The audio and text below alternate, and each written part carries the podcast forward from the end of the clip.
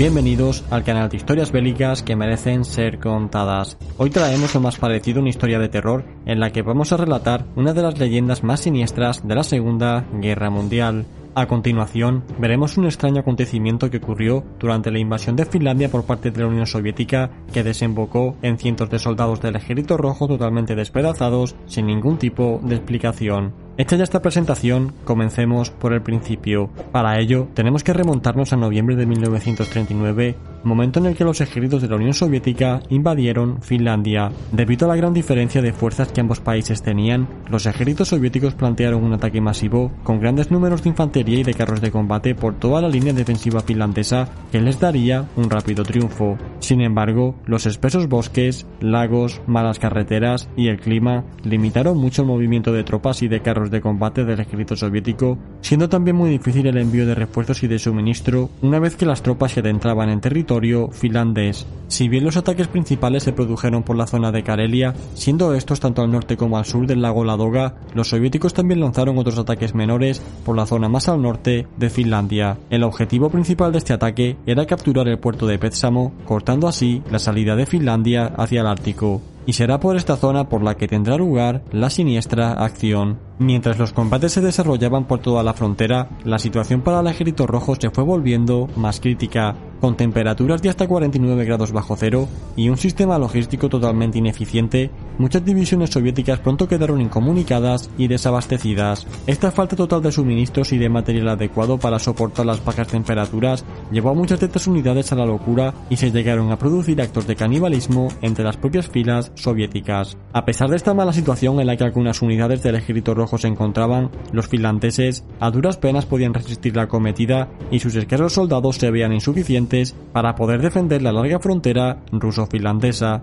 Teniéndose que servir de todas las armas a su disposición, los finlandeses recurrieron también a la guerra psicológica y aprovecharon el carácter supersticioso que los soviéticos tenían. Llegados a este punto, se dio orden a la población civil finlandesa para que contaran historias sobre extrañas criaturas que históricamente habían ocupado los bosques de Finlandia ya que el número de soldados finlandeses en el norte y en el centro del país era muy escaso, pues la mayoría estaban concentrados en el sur, los soviéticos avanzaban por este frente sin demasiada oposición. Fue aquí cuando estas historias comenzaron a circular por las distintas divisiones soviéticas que avanzaban por estos bosques. Se dice que algunas unidades llegaron a pedir su salida de estos bosques para poder realizar dichos avances por las carreteras, pero esto los dejaba muy expuestos ante los finlandeses y su marcha por los bosques continuó. Tras un duro avance por estos bosques finlandeses, una unidad soviética llegó cerca de la población de Ivalo. Mientras se disponían a acampar en una zona boscosa cerca de este pueblo, un campesino finlandés fue a hablar con el coronel soviético para informarle de que no acamparan en esa posición, pues de hacerlo serían atacados por extrañas criaturas y esa sería su última noche. Este le recomendó que acamparan en otra zona que estaba despejada y que se encontraba fuera del bosque. El coronel soviético, como es natural, creyendo que este era un truco del ejército finlandés, no hizo ningún caso y continuó con su acción pero por extraño que parezca, y tal y como el campesino finlandés les advirtió, ningún soldado soviético vivió para ver la luz del día. Debido a la presencia de este destacamento soviético en la zona, una unidad finlandesa recibió el aviso y puso rumbo hacia la zona para interceptar a los soviéticos. Los finlandeses esperaban un duro combate contra esta unidad, pues habían sido informados de su gran número, pero la sorpresa que se llevaron cuando dieron con ellos superó todas sus expectativas. El escenario era completamente aterrador.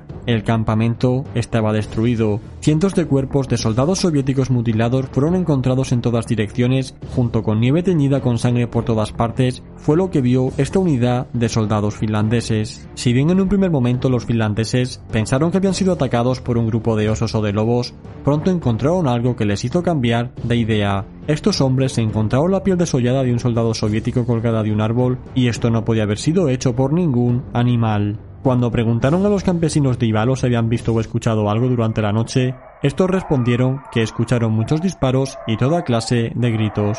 Fue a continuación cuando comenzaron a relatar todo tipo de historias mitológicas sobre supuestas criaturas que habitaban esos bosques y tirando de archivos dieron con casos similares que habían ocurrido décadas antes. Intentando dar una explicación racional a esto, años más tarde se aludió a algún tipo de ataque de osos o de cualquier otro animal pero es imposible que estos animales hubieran podido acabar con un grupo grande de soldados armados.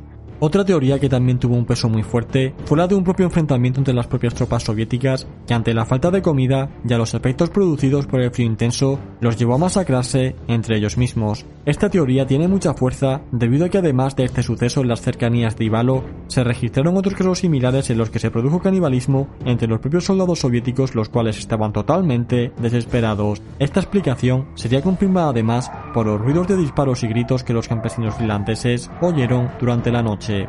Pero dejando a un lado la teoría del ataque de una criatura misteriosa y este acto de canibalismo masivo sin precedentes, hay una tercera que puede resultar más acertada. Esta es alusión a una incursión nocturna de alguna unidad finlandesa que perpetró esta acción. Sin embargo, los soldados finlandeses que descubrieron esto por la mañana preguntaron al alto mando finlandés si había más unidades de su ejército por la zona que habían podido cometer esta acción y la respuesta que recibieron fue que no y que estaban ellos solos. A pesar de esto, es muy posible que se pudiera tratar de un engaño y que los finlandeses tuvieran alguna unidad especial que podía estar dedicada a este tipo de acciones con el objetivo de infundir el mayor miedo posible a los soviéticos. Aunque este caso se cerró en aquellos días, siendo la teoría más fuerte la del propio enfrentamiento entre tropas soviéticas motivadas por el hambre, esta última desde mi punto de vista es la teoría más probable de todas, aunque de nuevo choca con otro acontecimiento.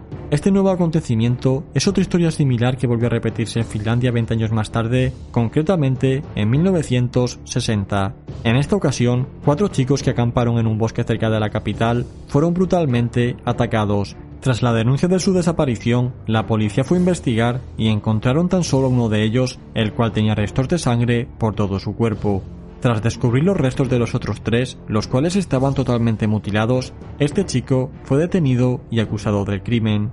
Tras todo un año en el que este chico, que estaba totalmente traumatizado y no había dicho ni una sola palabra, este dijo que habían sido atacados por alguna criatura con luz roja en sus ojos, la cual había despedazado a sus amigos. Este chico fue encerrado en un psiquiátrico en el cual terminaría suicidándose 10 años más tarde. Aunque nunca más se han vuelto a repetir estos actos, ambos casos siguen abiertos y nunca han llegado a resolverse.